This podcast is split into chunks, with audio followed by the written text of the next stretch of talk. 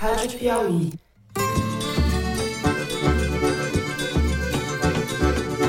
Olá, sejam muito bem-vindos ao Foro de Teresina, o podcast de política da revista Piauí.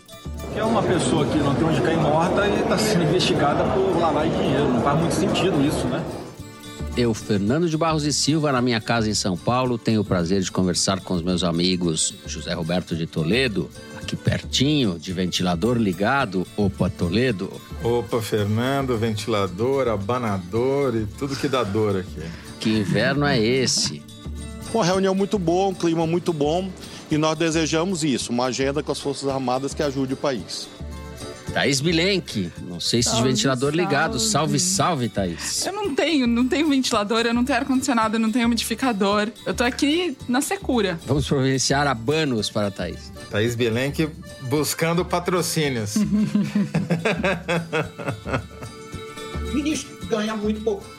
Os advogados e grandes escritórios ganham muito mais. E, naturalmente, existe uma divisão familiar.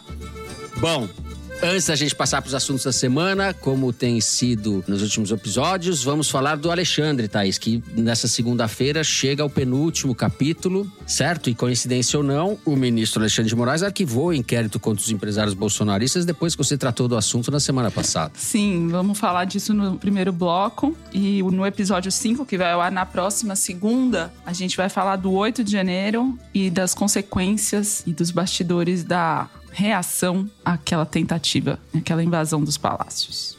Muito Pra bem. mim tá insuportável. Não sei pra você, Fernando, mas toda vez agora que alguém vem falar qualquer coisa sobre o Foro de Teresina, começa assim: "Não, esse podcast da Thaís tá fantástico, né? Que coisa incrível tal. E eu, ah, é mérito da É Thaís isso. tal, né? A Deve gente, ter sido a gente não temos é nada a ver com minha. isso.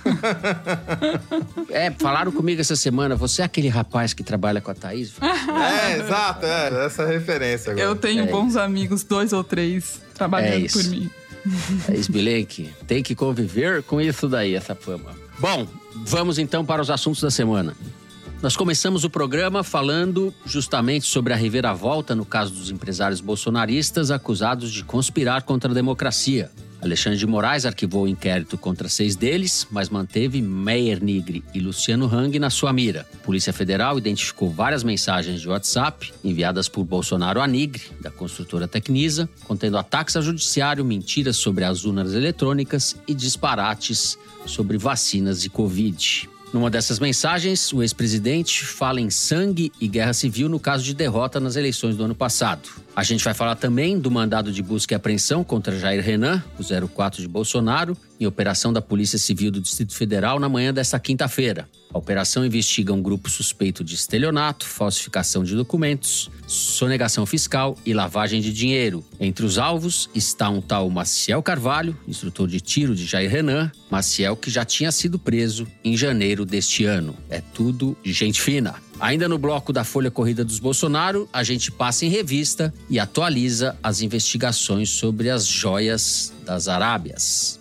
No segundo bloco, a gente vai tratar da relação tensa do governo Lula com os militares. O presidente se reuniu fora da agenda oficial no sábado da semana passada com os comandantes do Exército, da Marinha e da Aeronáutica. Foi no Palácio da Alvorada antes de viajar para a reunião dos BRICS. Lula e os militares falaram da crise envolvendo aqueles que participaram do 8 de janeiro, da possível prisão de um general quatro estrelas, o pai de Mauro Cid, e da queda na popularidade da instituição, mas falaram também de dinheiro. O governo prometeu destinar um caminhão de recursos às Forças Armadas no âmbito do PAC. Os acenos do presidente aos militares, essa mania de afagar e contemporizar, quase como quem pede desculpas por enquadrar nos termos da lei os milicos, golpistas ou infratores, não é, evidentemente, uma boa coisa para a saúde da democracia.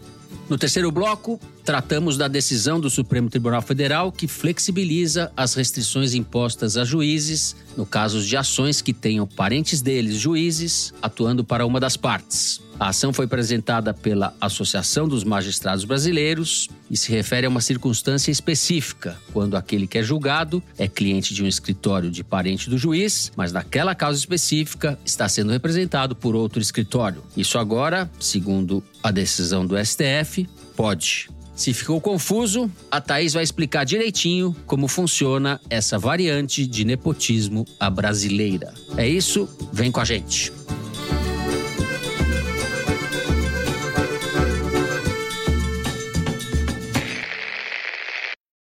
Muito bem. José Roberto de Toledo, vamos começar com você. Tive a impressão de que não houve muitas novidades no caso das joias essa semana. Não sei se foram cortina de fumaça, os outros casos acabaram ocupando o noticiário, os outros casos envolvendo as confusões da família Bolsonaro ou do governo Bolsonaro. Mas a gente tem para a semana que vem esses depoimentos à Polícia Federal marcados simultaneamente: da Michelle do Bolsonaro, do Mauro Cid e do Frederic Wassef. Por onde vamos começar, Zé?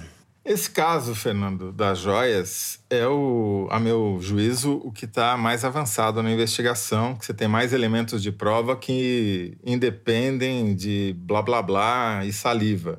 Nas últimas semanas, o advogado novo, terceiro advogado do CID, fez uma confusão dos diabos, ficou plantando história. De dia dizia uma coisa, à tarde dizia outra, à noite voltava atrás. E a imprensa caiu que nem pato nessa história, sendo que o que o advogado diz fora dos autos quer dizer muito pouco ou quase nada, ou pior, é só para de fato despistar o que está acontecendo. Ou mandar fato recados. é que as investigações têm elementos de prova muito mais importantes do que delação, não delação, vai dizer, vai confessar, não vai confessar. O protagonismo da história não está aí, o protagonismo está no dinheiro, o protagonismo está na operação para lavar dinheiro, esconder patrimônio, isso está cada vez mais comprovado. O que, que mudou da semana passada para cá, a despeito de toda essa confusão de advogado, é que o Bolsonaro, finalmente, depois de semanas apanhando que nem cachorro nas redes sociais, encontrou um discurso, provavelmente dado pelo advogado, e é um discurso que ele está tentando aplicar tanto no caso das joias, quanto no caso da incitação ao fim da ordem democrática no Brasil durante a eleição,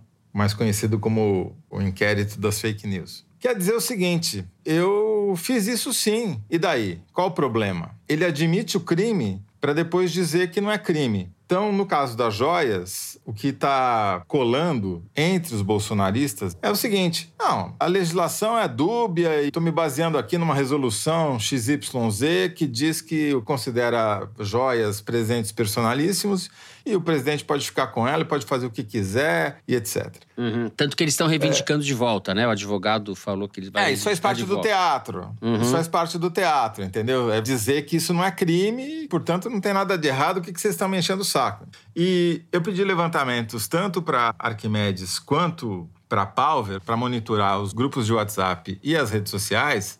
E os dois chegaram à mesma conclusão, que a situação teve uma mudança significativa da semana passada para cá, quando eles adotaram esse discurso e uniram a tropa. A tropa que estava cada uma atirando para um lado, agora está toda atirando na mesma direção, com esse discursinho de que o Bolsonaro não cometeu o crime, é a Polícia Federal que está fazendo a UE em cima dele, que ele é um perseguido político. Para dar força a essa narrativa, o Bolsonaro vai e se interna no hospital e diz que vai fazer três cirurgias em setembro para reforçar o discurso da vitimização. Né? E ele usa o fato de a Polícia Federal estar sendo cautelosa na investigação e de não estar pedindo a prisão preventiva dele como argumento para dizer que é inocente. Falar, olha, se eu tivesse roubado as joias, eu estaria preso. Por que, que a Polícia Federal não me prendeu até agora? Porque eu sou inocente. É só perseguição política, entendeu? Isso daí, obviamente, é um pequeno problema, né? Que são os fatos. O Bolsonaro se apropriou de um bem público, que são as joias. Um presente dado a um chefe de Estado não é um presente dado ao chefe, é dado ao Estado. E ele é apenas o portador desse presente, né? Para evitar a coisa fundamental que nós falamos na semana passada, mas que não está aparecendo até agora nas investigações, que é a tentativa de extorsão, ou a tentativa de você comprar ou criar uma situação em que o chefe de Estado fique devedor de favores para quem dá o presente. E os árabes, os príncipes e sheiks e emires, são mestres nessa arte. Haja vista o que eles fizeram, por exemplo, com o genro do Trump depositando bilhões de dólares do fundo soberano da Arábia Saudita num fundo de investimento de um cara que não entendia nada de investimento a não ser imobiliários. Uhum. Então, assim. E a é- Thaís, a Thaís fez a frase a semana passada que ficou: não existe Patek Felipe grátis, não é isso, Thaís? É, É o isso que você Bolsonaro tá está falando querendo agora. É. convencer a gente de que existe. E os fatos não param aí, né? Cada semana aparece um elemento novo para mostrar que não foi só o fato de ele ter se apropriado, ter tentado forçar funcionário público a entregar para ele as joias, O fato principal é que eles montaram uma operação para esconder essa operação. Eles fizeram lavagem de dinheiro nos Estados Unidos usando a conta do general, pai do Cid. Mandaram o Vacef recomprar o relógio nos Estados Unidos para entregar para o Tribunal de Contas da União. Enfim, se isso tudo não era crime, para que fazer toda essa operação e não deixar rastros? O Cid dizendo era bom que não tivesse nenhuma operação bancária, nenhum registro bancário, fazer tudo em dinheiro vivo. Pô, assim, a investigação está muito blindada. Vai ser muito difícil você provar o que eles querem provar. Mas, para o Bolsonaro, é importante manter as aparências e dar ordem unida para a tropa. Porque senão ele perde relevância. Tá aí o prefeito de São Paulo dizendo que quer o apoio do Bolsonaro para a eleição, porque senão ele teme que o Bolsonaro lance um candidato e rache a direita e ele perca a eleição para o Boulos. Né? Então, o Bolsonaro tem esse efeito positivo de manter a tropa unida e de, com isso, manter o seu cacife político. Esse, para mim, foi fundamental nesse caso. Disso que você falou, Zé, eu depreendo que tem um certo descompasso entre o tempo da justiça e das investigações, principalmente o tempo da polícia, e o tempo político. Na política, ele tem fôlego. Na investigação, ele está sufocado. É, porque é também depende de, da percepção sobre o caso, também acaba influenciando o julgamento. Tem esse lado também. Agora, ele adotou essa mesma estratégia no caso do Meyer Nigri, que foi flagrado distribuindo fake news é, em massa. Ele mesmo admitindo, Bolsonaro manda uma mensagem ou várias dizendo que a urna tem uma fraude, tem uma conspiração para roubar a eleição, que a urna está quebrada, que os petistas e a imprensa. Imagina, a conspiração é tão maluca que é assim. Não, o PT corrompeu as urnas com apoio do Tribunal Superior Eleitoral e o Datafolha faz a pesquisa para justificar que que é o resultado que vai dar na urna. Quer dizer, é coisa de maluco. Porque é assim que o bolsonarismo funciona. Ele funciona aproveitando essa característica de 15% dos usuários de redes sociais de distribuírem qualquer coisa, inclusive fake news, muito acima da média, entendeu? E o Meyer Nigri é a exemplificação, a personificação desse comportamento. Bom, Meyer Nigri, vamos pôr a Thaís na conversa, porque ela tem informações justamente sobre esse caso. Como eu disse na abertura, houve o arquivamento, né, Thaís? Houve o arquivamento. Esse inquérito, quando ele foi aberto, baseado numa matéria do Metrópolis em agosto de 2022, mostrando que tinham esses empresários num grupo de WhatsApp que especulavam, discutiam, falavam de golpe de Estado se o Lula ganhasse a eleição. Em seguida, o Alexandre de Moraes autoriza a abertura do inquérito para investigar as oito figuras. E aí, obviamente, os bolsonaristas ficaram indignados, as entidades patronais, obviamente, ficaram indignadas, mas também teve um movimento de bastidores meio para tentar demover o Alexandre de Moraes de manter aquela investigação. Isso eu conto no quarto episódio do podcast. E depois houve também, e o Gilmar Mendes fala isso publicamente, que uma avaliação a posteriori de que talvez tivesse sido um pouco excessivo mesmo aquele inquérito e todas as investigações, porque os empresários daí sofreram busca e apreensão, estão com celulares apreendidos até agora, foram obrigados a dar depoimento para a Polícia Federal mais de uma vez, e o inquérito ficou aberto durante todo esse ano, mas não avançou, ficou E na segunda-feira, o Alexandre de Moraes toma uma decisão. Depois de um ano, ele toma uma decisão. Ele arquiva a investigação contra seis dos oito empresários e mantém para dois deles. Um é o Luciano Hang, que é o dono das lojas Avan, que não informou a senha do celular dele. Então, a Polícia Federal diz que não conseguiu concluir as investigações sobre ele, porque não conseguiu acesso a todas as informações. E o outro é justamente o Meyer Nigri, da construtora Tecnisa. O relatório da Polícia Federal, que embasou a decisão do Alexandre de Moraes, mostra que ele tinha contatos frequentes com um número de Brasília, salvo como PR Bolsonaro 8. Esse contato tinha mandado para ele um texto com fake news sobre as eleições e uma ordem no final, repasse ao máximo. O Menigre repasse ainda dá satisfação para o contato, dizendo que já tinha feito e passou inclusive para esse grupo dos empresários. O Alexandre de Moraes, na decisão de manter a investigação sobre o Menigre, diz que ele usa métodos, é o mesmo modo de agir da associação especializada investigada no inquérito das milícias digitais. Portanto, enquadra ele no mesmo tipo de conduta que esse grande inquérito relatado no Supremo. Daí acontece isso, a Folha de São Paulo pega um voo com o Bolsonaro numa manhã desta semana e pergunta para ele sobre essas mensagens com o Meyer Nigri ele diz: mandei para o Meyer, qual o problema? Ou seja, PR Bolsonaro 8 era de fato Bolsonaro, ele mesmo admite, ajudou o trabalho das investigações. E no dia seguinte, na quinta-feira, o UOL publicou uma outra reportagem mostrando que quando sai essa operação da Polícia Federal contra os empresários, enfim, a abertura do inquérito, o Meyer Nigri escreve diretamente para Augusto Aras no WhatsApp, Augusto Aras, procurador-geral da República, reclamando. E o Augusto Aras considera aquilo lá mais um abuso, segundo o UOL, do Randolph Rodrigues, o senador que pediu a investigação contra os empresários. A Procuradoria-Geral da República pediu o trancamento dessa ação duas vezes para o Alexandre de Moraes, para o Supremo Tribunal Federal, logo que ela foi aberta, e duas vezes ela foi negada. Inclusive, a Procuradoria-Geral da República disse que não devia ser o Alexandre de Moraes, o relator, e nem que tinha crime para ser investigado. O Meyer Nigri foi uma das pessoas que patrocinaram a indicação do Augusto Aras como procurador-geral da República para o Bolsonaro. E depois, a mesma reportagem do UOL mostra que ele mantinha contato frequente com o Aras para falar de vários pleitos e reclamações e opiniões e o que quer que seja que ele tivesse. O Alberto Toron, advogado do Meyer Nigri, diz que acha essa investigação equivocada, mas que tudo bem, investiga, aguardamos sem qualquer problema. E o Alexandre de Moraes sempre disse, desde que ele foi questionado lá atrás, que o problema da operação é que tinha como alvo empresários brancos ricos, porque no Brasil, segundo ele, só pretos e pobres podem sofrer busca e apreensão. Então ele sempre viu aí nessas críticas, e de fato entidades patronais criticando a Fiesp e outras, via esse viés. E naquele momento, agosto de 2022, tinha uma grande preocupação identificar quem eram os financiadores das iniciativas golpistas que vinham a público. E não foi a única vez que o Bolsonaro espalhou fake news para o WhatsApp, nem que os contatos que receberam espalharam por ordem do Bolsonaro as fake news, e nem que a Procuradoria-Geral da República e o Augusto Aras tentaram barrar investigações contra Bolsonaro. Então, esse caso, com essas revelações das investigações, é quase um passo a passo né, do que foi golpismo durante a eleição e a tentativa de enfrentamento a isso. Uhum. E olha, você mencionou aí essa relação promíscua do Aras com o, o. Quem vai investigar o Aras? Precisa investigar o Aras agora.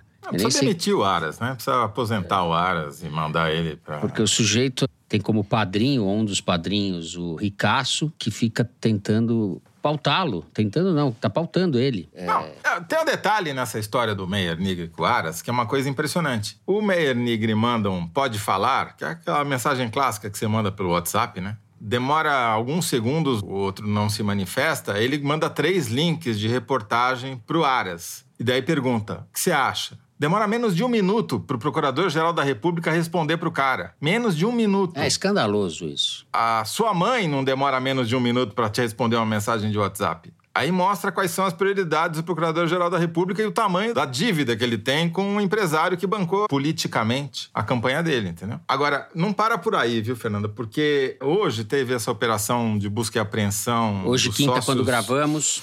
Do Jair Renan, que é o outro filho lá da matriz bolsonaresca. Tem pouca informação ainda, mas uma das informações que vazou dessa investigação é que os sócios do Jair Renan usavam um laranja falso como fachada para aplicar golpes. E esse laranja tem entre as suas empresas empresas de estética, que fazem de tudo nessa área, inclusive harmonização facial, harmonização corpórea, essa coisa que o Bolsonaro chegar? acabou de fazer, né? E essa nova tática do Bolsonaro aí de dar essa versão para os fatos, fiz mesmo. E qual o problema? Para mim é uma harmonização criminal que eles estão fazendo. Quer dizer, tá tudo ruim por trás, mas a aparência de que tá tudo bem, entendeu?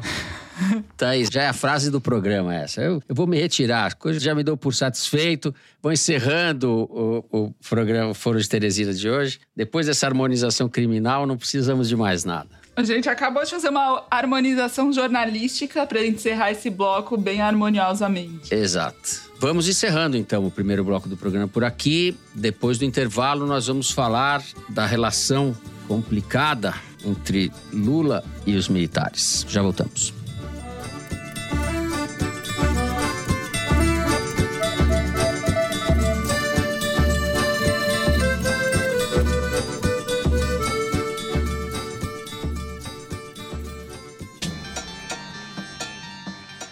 Salve, aqui é Thaís Bilenque. O quinto e penúltimo episódio de Alexandre está chegando. Se chama Terceiro Tempo. Eu conto nesse episódio sobre a reação de Alexandre de Moraes aos atos golpistas de 8 de janeiro. E não, ele não estava no Brasil no dia dos ataques. Digita Alexandre na busca do seu tocador de áudio e vem ouvir nessa segunda-feira, dia 28 de agosto.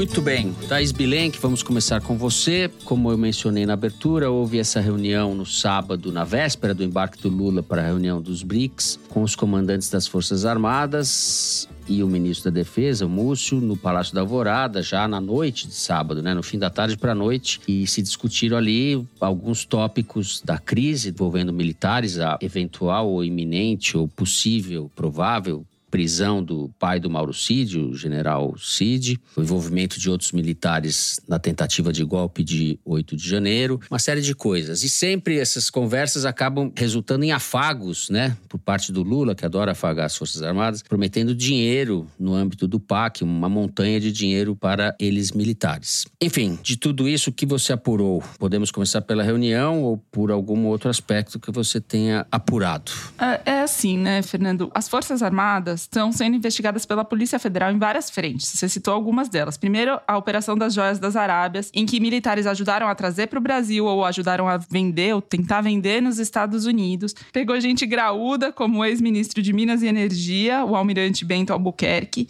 e Mauro Cid, o pai general Lorena Cid, você já falou. Também tem a investigação sobre o que diz o hacker Delgatti, que foi para o Ministério da Defesa, entrou pela porta dos fundos, foi cinco vezes discutir com os militares um relatório para contestar as urnas eletrônicas. Tem os inquéritos sobre o 8 de janeiro e o envolvimento de militares e inclusive comandantes de tropas que no dia no mínimo não fizeram nada para evitar. Então eles estão nesse momento mandando inclusive recados em off sobre a insatisfação que eles têm, as preocupações que eles têm. E ao mesmo tempo saiu essa pesquisa Quest mostrando uma queda na popularidade das Forças Armadas, talvez pelo motivo errado, porque, sobretudo, caiu entre bolsonaristas, ao que tudo indica, frustrados com o fracasso da tentativa de golpe. E o que o Lula tem feito, o que ele fez foi isso que você já descreveu, porque depois do 8 de janeiro, o Lula deu declarações duras contra o golpismo entre os militares, fez a intervenção no GSI, no Gabinete de Segurança Institucional, caiu o general Gonçalves Dias e ele colocou o número 2 do Ministério da Justiça, mas acabou não cedendo à pressão do PT e de setores do governo, inclusive, de pôr um civil para comandar o GSI ou mesmo para extinguir o GSI, que era um dos pleitos que esses mesmos grupos tinham. E também É, não deu mudou- bola. Mudou o comandante do exército, né? Mudou o comandante do exército e derrubou o general Gonçalves Dias. E ele também não deu bola para trocar o José Múcio Monteiro, que é o ministro da Defesa, que é muito criticado por, de novo, esses mesmos setores do PT, da esquerda e alguns, inclusive, do governo, por ser considerado muito contemporizador e uma figura que não enfrenta os militares. E ele recebeu o Múcio com os comandantes das três forças no Alvorada no, no sábado. O Globo disse que nesse encontro o Lula reiterou a confiança neles, nos militares, e ainda prometeu esses investimentos de mais de 50 bilhões no Ministério da Defesa por meio do PAC. Tem um artigo dos professores Juliano Curtinhas, da Universidade de Brasília, e Marina Vitelli, da Universidade Federal de São Paulo, que resume, sintetiza que o grande problema de fundo é que o controle civil sobre as Forças Armadas no Brasil não é levado a cabo pelos eleitos. Na tese desses dois pesquisadores, o Ministério da Defesa foi militarizado durante os governos petistas.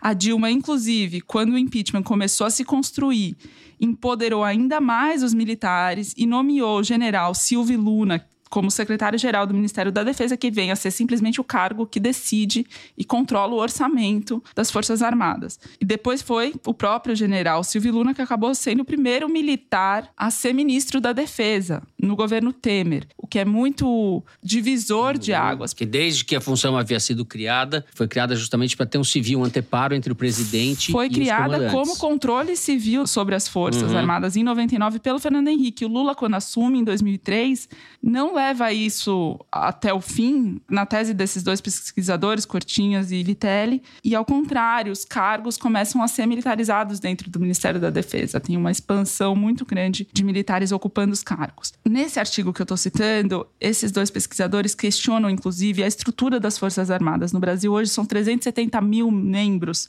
e eles comparam, por exemplo, com a França, que é uma força armada muito mais poderosa, tem 200 mil integrantes. O Reino Unido, 150 mil. A Marinha do Reino Unido tem 30 mil pessoas com uma capacidade bem mais comprovada do que a brasileira, que tem 80 mil integrantes. Aí tem o argumento de que a costa atlântica, 7.400 quilômetros, é o verdade, Brasil é muito mas maior, tem muito mais gente. tem muito maior, mas assunto, tanto mas a França quanto o Reino Unido têm ilhas, eles têm a Guiana, eles têm outros territórios, mas a questão é exatamente isso. Por que, que eles têm uma capacidade maior das forças? Porque eles investem em tecnologia, muito menos em pessoas e muito mais em tecnologia. No Brasil, 80% do orçamento do Ministério da Defesa é com pessoal. Salário, super salário e pensão. Não sobra para investimento em modernização de equipamento. Isso que o Ministério da Defesa tem 125 bilhões de reais para esse ano de 2023, é um dos maiores da esplanada dos ministérios, mas ainda assim o Lula precisa assinar mais 50 bilhões para outros tipos de investimento, porque quem está controlando o Ministério da Defesa e o orçamento dele está mantendo essa mesma prática de sempre, que foi construindo desde a redemocratização. E na prática, então, o que o Lula faz com esses movimentos é aumentar o poder dos militares no momento em que eles estão, em tese, devendo explicações, né, em vez de impor qualquer tipo de restrição. Zé, você que ama os militares. Os militares estão completamente encalacrados nos escândalos do Bolsonaro. Eles bancaram o Bolsonaro. Os generais acharam que iam controlar o capitão, e o capitão, digamos assim, como eu vou colocar isso de uma maneira educada e bonita, né? Digamos que os, o capitão enfiou os generais e os almirantes e os brigadeiros num túnel escuro fétido e eles não estão conseguindo sair. E a saída deles tem duas. Uma, segundo o professor Francisco Carlos Teixeira, que é um historiador e cientista político da Universidade Federal do Rio de Janeiro, mas que também dá aula nas escolas de comando do Estado-Maior do Exército, foi professor tanto do foi professor do Mauro Cid, conhece o pai, enfim, conhece todo mundo, ele é um cara muito bem relacionado e muito bem informado sobre o que pensam as Forças Armadas, segundo ele, a inteligência militar, desculpe o oxímoro pela enésima vez, trabalha com a seguinte hipótese que é compartilhada por uma grande parte do generalato que compõe o alto comando do Exército, que é o seguinte... Na opinião deles, o Lula tem problemas de saúde grave e não disputará a eleição de 2026 para se reeleger e que, portanto, um bolsonarista será eleito, não importa quem, e ele vai anistiar todo mundo. Esse é o cenário dos militares. E usam até como exemplo a anistia que o governador de São Paulo já andou dando aqui. É um caso que envolve diretamente militares, mas que tem um paralelo como, como se fosse assim, tá vendo? Já está aqui no caminho tal. O plano é esse. Então eles vivem no mundo da Lua, que não é o mesmo mundo que nós civis vivemos, né? Porque veja só a situação do Mauro Cid. O Mauro Cid, ele tem que ser expulso do exército. Além de ser condenado pelos N crimes que cometeu, ele vai ter um processo contra ele para expulsão, porque ele desonrou a farda. Primeiro que eu duvido que o Ministério Público Militar vá propor essa ação, salvo ele delatar a camarilha. Se ele não delatar, acho que nem propor isso vão propor. Mas caso ele delate e faça essa delação e acabe sendo expulso, que demorará anos pelo histórico, mesmo assim ele vai ser declarado como morto ficto pelo exército e a esposa dele vai continuar recebendo o salário e a pensão que ele recebe hoje. Então não muda nada. Esse é o cenário das Forças Armadas e é o grande problema das Forças Armadas. Elas são um passivo para o Brasil, inútil, porque acho que o risco de invasão pelo Suriname ou pela Guiana é pequeno, né? E temo que, mesmo que houvesse a invasão, a gente poderia virar Suriname do Sul e que custa uma fortuna. São bilhões e bilhões, porque a estrutura é extremamente inchada no topo. Enfim, Essa questão da militarização de funções civis, ela vem desde sempre. Começa ainda no governo Fernando Henrique, quando eles começam a enfiar um monte de militar no palácio, cresce muito durante os governos do PT, do Lula, da Dilma, e continuou crescendo ainda mais com Bolsonaro. Agora que você tinha uma grande oportunidade para tirar, tem mais de mil militares no Palácio Planalto. Mil! Por quê? Porque é militar. É, mas tem. Enfim, custa barato. o Temer e o Bolsonaro, o Temer fez um gesto, pôs lá o Etchegóin, que era o primeiro-ministro, na verdade, do governo dele, o general Etchegóin. General Etchegóin que odiava a Dilma e dizia, tá no livro da Natália Viana, que a Dilma havia tirado o status de ministério do Gabinete de Segurança Institucional, né? Então, embora a Dilma tenha abusado das GLOs na Copa, etc., é ambíguo esse gesto da Dilma. Ele, de fato, o PT traz os militares, mas ao mesmo tempo, Faz a principalmente a, da Dilma, breca. Com o Temer, ele abre a porteira e o Bolsonaro, daí Não. a enxurrada, né? A avalanche. A questão é a seguinte: que são dois movimentos que parecem antagônicos, mas são complementares. Como diz a Thaís, fez a Comissão da Verdade, desagradou toda a cúpula militar, ajudou a fomentar teorias da conspiração ali no posto 6 de Copacabana, com o sunga preta jogando vôlei na praia, pra, eh, gastando dinheiro público das suas pensões e aposentadorias. E, ao mesmo tempo, lotaram o palácio de militares porque é mais barato. Porque o militar já não faz nada mesmo. Então, põe ele lá numa função que deveria ser ocupada por um civil, porque supostamente o custo é menor. Só que o custo é intangível, é muito pior do que se tivesse contratado um civil e pago por isso, entendeu?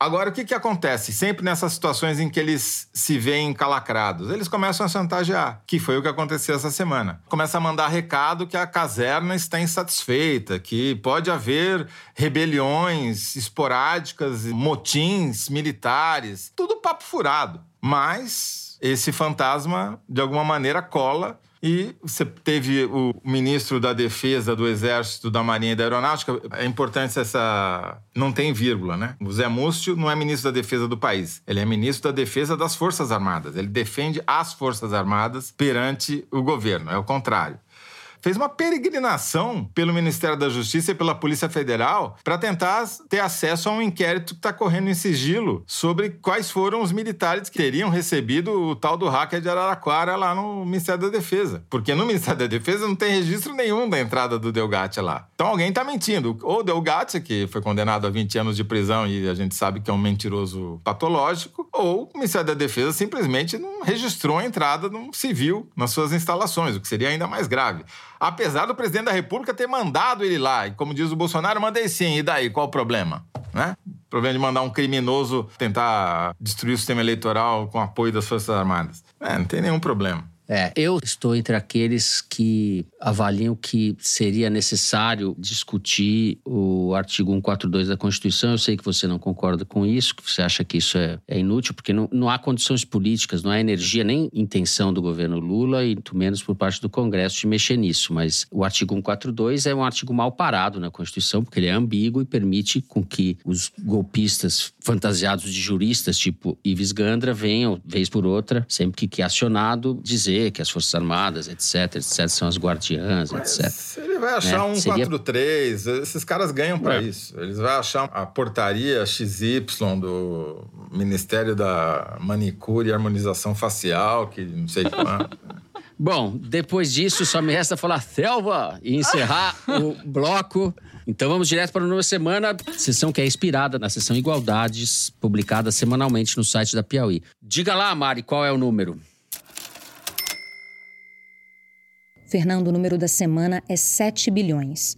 No Banco Central, mais de 7 bilhões de reais ainda podem ser resgatados por brasileiros que esqueceram ou sequer desconhecem que têm saques garantidos por lei.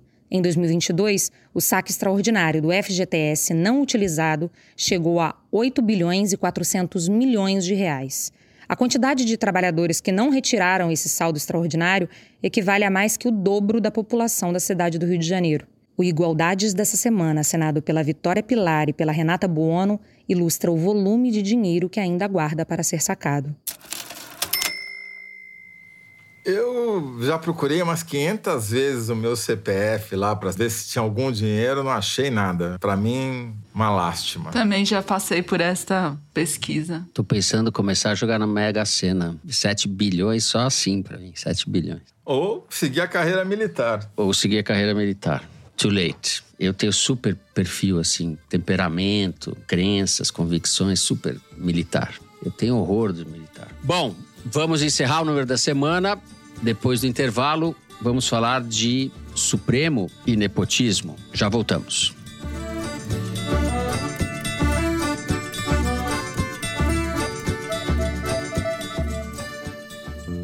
Oi, aqui é a Flora Thompson DeVoe. Em 2017, a minha cidade natal, Charlottesville, virou epicentro de uma briga nacional nos Estados Unidos. A briga era em torno de uma estátua, uma estátua de um general confederado, bem no centro da cidade. No Rádio Novela Apresenta dessa semana, eu volto a falar dessa e de mais duas ou três estátuas no Brasil.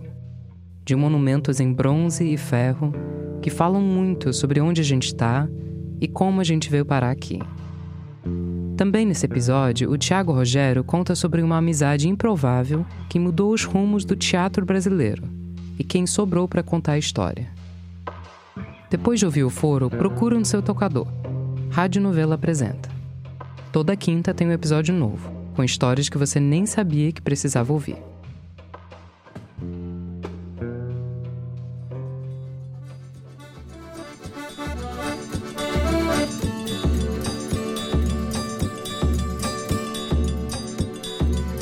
Muito bem. Nessa semana, o Supremo Tribunal Federal decidiu por sete votos a quatro declarar inconstitucional a regra ou a determinação que impedia juízes, ministros, juízes de julgar casos em que uma das partes era defendida por parentes desses juízes ministros. Certo, Thaís? Talvez para a gente entender um pouco as consequências disso, as implicações, seja o caso da gente entrar um pouco em alguns exemplos reais, envolvendo inclusive personalidades do Supremo, para a gente materializar o que está em jogo nessa decisão do Supremo. É, bom, com a regra valendo, já havia uma atuação intensa de familiares nos tribunais superiores de modo geral, sendo que a regra vale para qualquer vara, para qualquer juiz, para qualquer juizado. Qualquer instância, né? Qualquer instância, em qualquer lugar. Ou seja, no interior, às vezes essa situação é até mais complexa. Mas, enfim, já tinha algum constrangimento a atuação de juízes em relação a processos que tenham familiares envolvidos.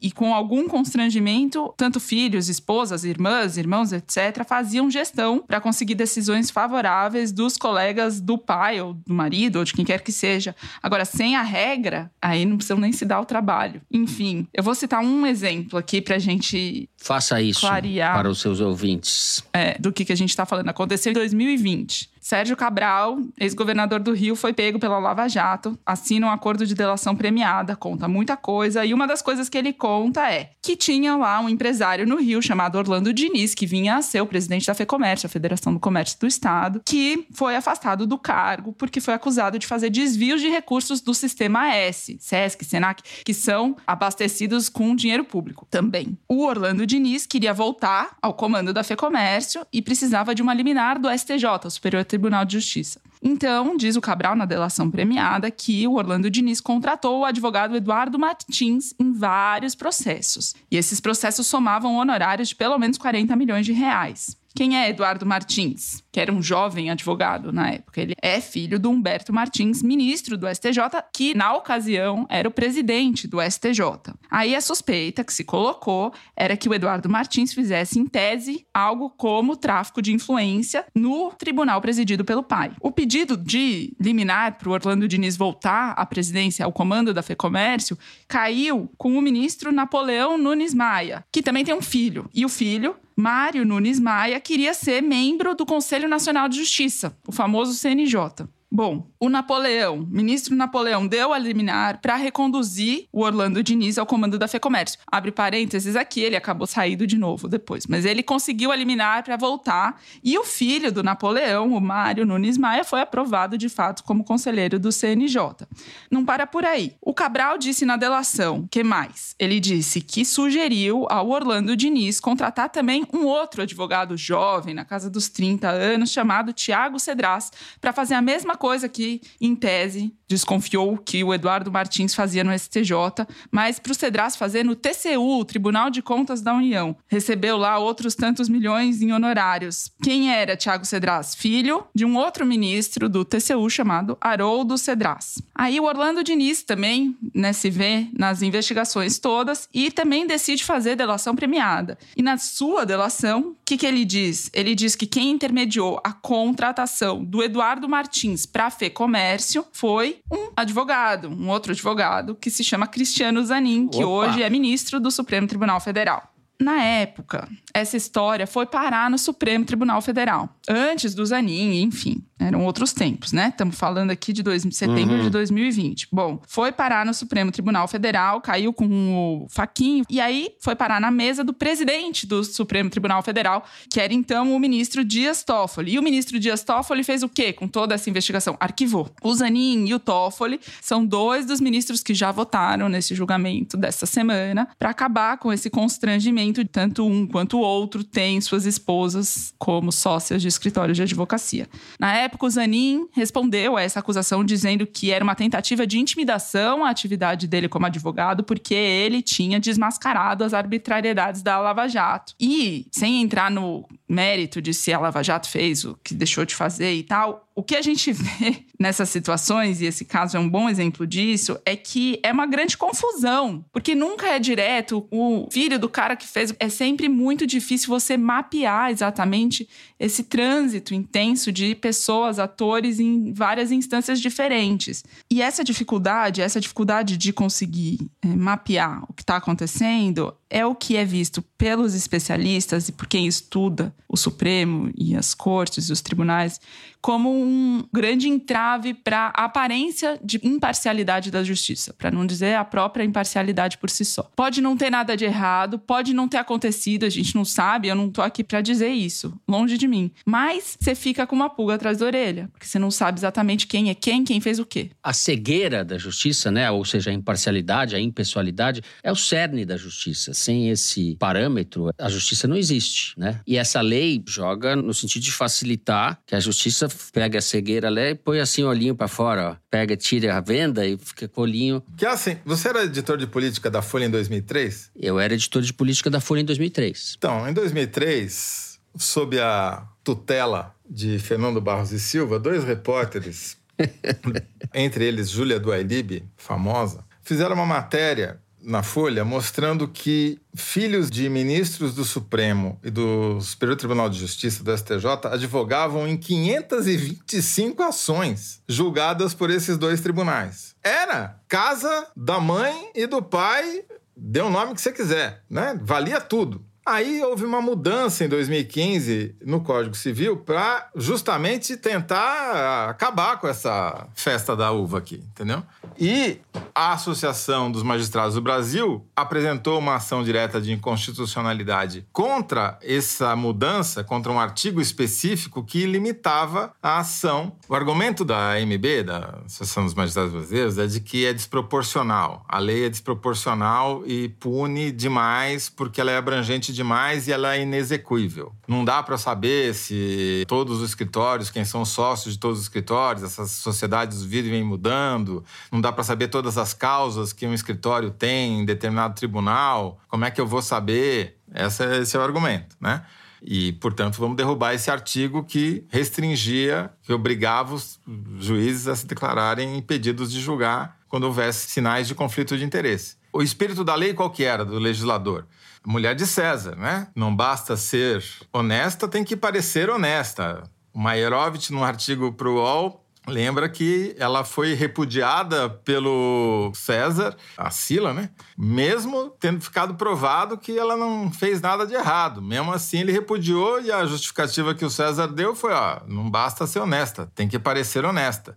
E o espírito do legislador era esse não era baseado em casos concretos de corrupção judicial. Era só dizer o seguinte: olha, os magistrados têm que parecer completamente imparciais. Se tem parente seu advogando junto àquela corte, ele deveria se dizer impedido de julgar. Esse é o espírito da lei. Qual que foi o fulcro do voto do Gilmar Mendes que conduziu a votação da maioria dos ministros e terminou com essa decisão favorável a eles próprios? É impossível saber se eu tenho um cliente da minha esposa, que é advogada, se eu estou julgando o caso de um cliente da minha esposa. Ou se esse caso é de um escritório de advocacia que tem um parente meu ou de outro ministro. Só ele não sabe. Todo mundo sabe, menos ele, porque principalmente os clientes. Porque o que, que acontece? Quem tem esposa ou parente, só para pegar o Supremo, que são 11, advogando: Gilmar, Faquim, Fux, Fux, Zanin, Alexandre de Moraes. Eles julgaram um caso em que eles próprios deveriam se dizer suspeitos, porque se eles têm parentes na advocacia e vão ser beneficiados pela mudança da decisão, como eles podem votar, né? Então, o que eu acho que aconteceu ali ontem, conversando com o Walter Mayerovitch, que também é um desembargador, né, aposentado, mas também fez carreira como magistrado, ele falou, o Supremo decidiu que juiz não é parente. É isso que eles decidiram. O juiz não é parente de ninguém, ele é um ente solto na sociedade e que, portanto, não tem mais essa regra aí, não existe mais essa regra. Foi uma decisão corporativa, é óbvio que foi uma decisão corporativa, né?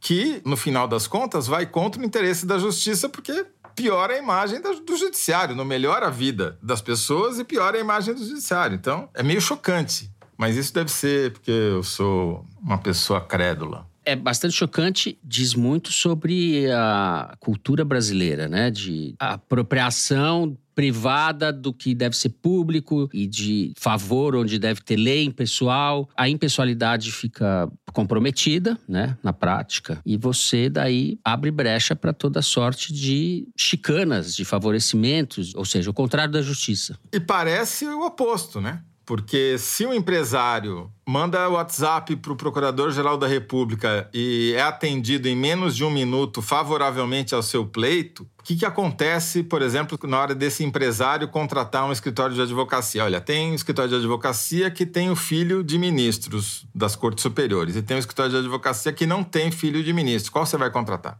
Se o ministro pode julgar a causa e não vai Podia se chamar impedido. como teve a lei de Gerson, né, Thaís? Depois tem a lei Sérgio Cabral, né? Lei de Gerson e a lei Sérgio Cabral, que é essa. Sérgio Cabral falando como é que os caras deviam fazer para se dar bem. É, mas ele fez uma grande contribuição esclarecendo algumas coisas. Fez uma grande contribuição, assim. Como o Gerson também fez. O Gerson também fez uma grande contribuição, mais do que o Sérgio Cabral. A mulher do Sérgio Cabral, qual a profissão dela mesmo? É, pois é. Opa. É. Não, é jornalista. Exato. E essa também gostava de joias, para a gente voltar a amarrar. Programa holístico, amarrar o terceiro com o primeiro bloco. Fizemos uma harmonização judicial e familiar. Harmonização judicial, exato. Jurídico familiar. É isso. Na verdade, a decisão do Supremo Tribunal Federal, esse julgamento né, foi uma harmonização jurídico familiar.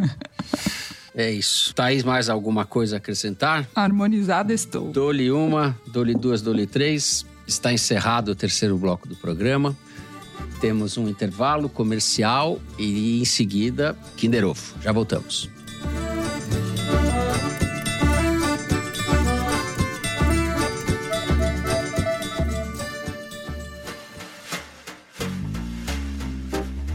Na revista Piauí de agosto, a ascensão de Fernando Haddad. Ana Clara Costa conta como o ministro da Fazenda surpreendeu os céticos, os descrentes e os apavorados. Herdeira de uma rede de farmácias, a escritora Marta Piponzi fala pela primeira vez sobre o sequestro que a fez permanecer por 41 dias em cativeiro. O artista sacerdote. A repórter Tatiane de Assis conta a história de Ayrson Heráclito, o ativista místico da próxima Bienal de São Paulo. O escritor Antony Passeron descreve as revoltas das periferias da França. E o rompimento entre Batman e Robin na perspectiva dos artistas Hélio de la Penha e Alan Sieber. No papel, no celular ou no computador, assinante Piauí lê esses e outros textos com exclusividade. Saiba mais em revistapiauí.com.br.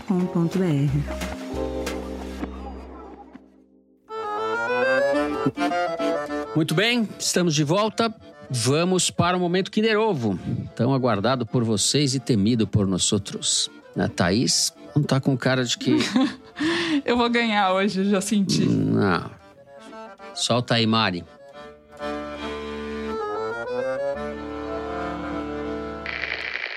Eu sempre achei muito importante o poder transformador das ideias, da educação, da difusão do Verdade. conhecimento. E eu pretendo, através desse canal, difundir as diretrizes é o Paulo Guedes. da prosperidade. Então me sigam no Instagram, vamos ficar em contato. Falei que era ministro da Fazenda. Paulo Guedes! Só Isso daí! Só. Só misturei o Guedes com o Haddad. Posto Ipiranga. A Thaís só trocou de ministro. Eu acho que deve ser. Eu vou dividir magnanimamente esse prêmio com a Thaís, porque ela acertou que era o ministro da Eu ganhei Economia. um prêmio, E um ela só confundiu o Haddad com o Paulo Guedes, é tudo a mesma coisa. É, né, Thaís? Tá Muito tudo bom. em casa. Paulo Guedes, putz, amigo do Toledo. O Zé não acertou. Paulo Eu me Guedes. recuso a falar o nome dele. Olha, eu tô recuperando. Acho que eu ganhei, eu ganhei semana passada, não ganhei? Mano, você tá muito ganhando várias seguidas. Eu ganhei semana tempo. passada. Não, foi o Zé já que faz ganhou. um mês. Foi o Zé, foi o Zé. Não, eu ganhei a semana passada. Foi o Zé. Não, Foi sim.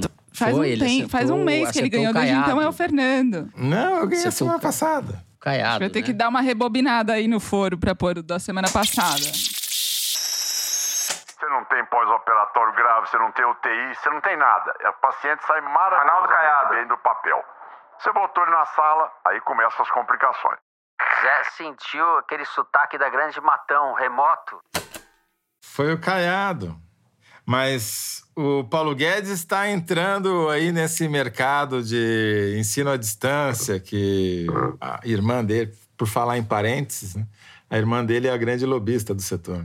Ensino à distância, bem à distância mesmo.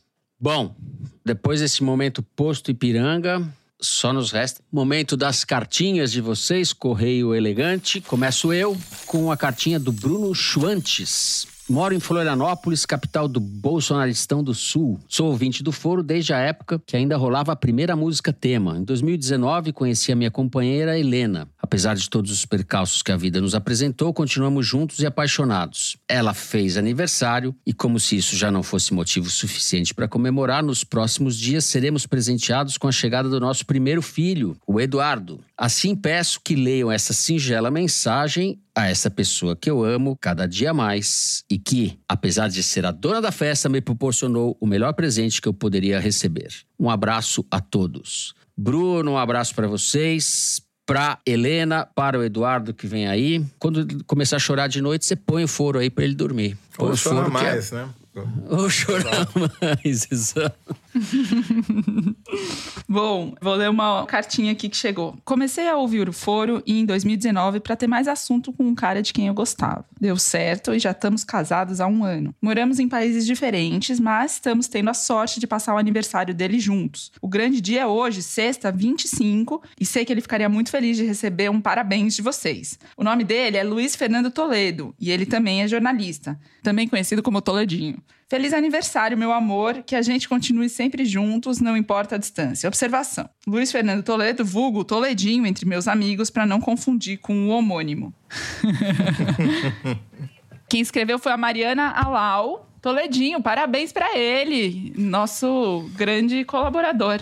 Felicidades, Luiz Fernando. E, de fato, a- apesar da mística que foi criada, Luiz Fernando não é meu pai. É mentira. Seu pai. Eu vou ler um tweet bem curto, meio grosso, mas é sutil. É do Bobo Sem Corte. Eu tô ficando meio bitolado. Em vez de reunir meus amigos pra ouvir música e falar bobagem, eu fico flertando com a ideia de reunir eles pra ouvir o Foro de Teresina e falar sério. Fala sério, né, Bobo Sem Corte? Pelo amor de Deus, não, não faça Em isso vez com deles falar amigos, bobagem, ele coitado. ouve a gente falar bobagem. É isso. que Agora ele quer ouvir. fala- É, Terceiriza o terceirizou. mico. Exato. Terceirizou a bobagem. Tá certo. Aprovado. Bebe que fica melhor. Ouve e bebe que fica melhor. No terceiro bloco você vai estar feliz. Bom, é isso, direção. Chega, Chegamos ao fim. Você achou que não ia chegar? Chegou. Achei que, achei que não ia chegar. Porra, eu esqueci, quando a gente falou do Supremo, tudo, eu esqueci de falar daquela música do Escova. É da época do Zé, essa. Você lembra, Zé? Eu sou amigo do amigo do amigo do amigo do amigo. Aquela música é maravilhosa. A letra é assim só. Ele é o amigo do amigo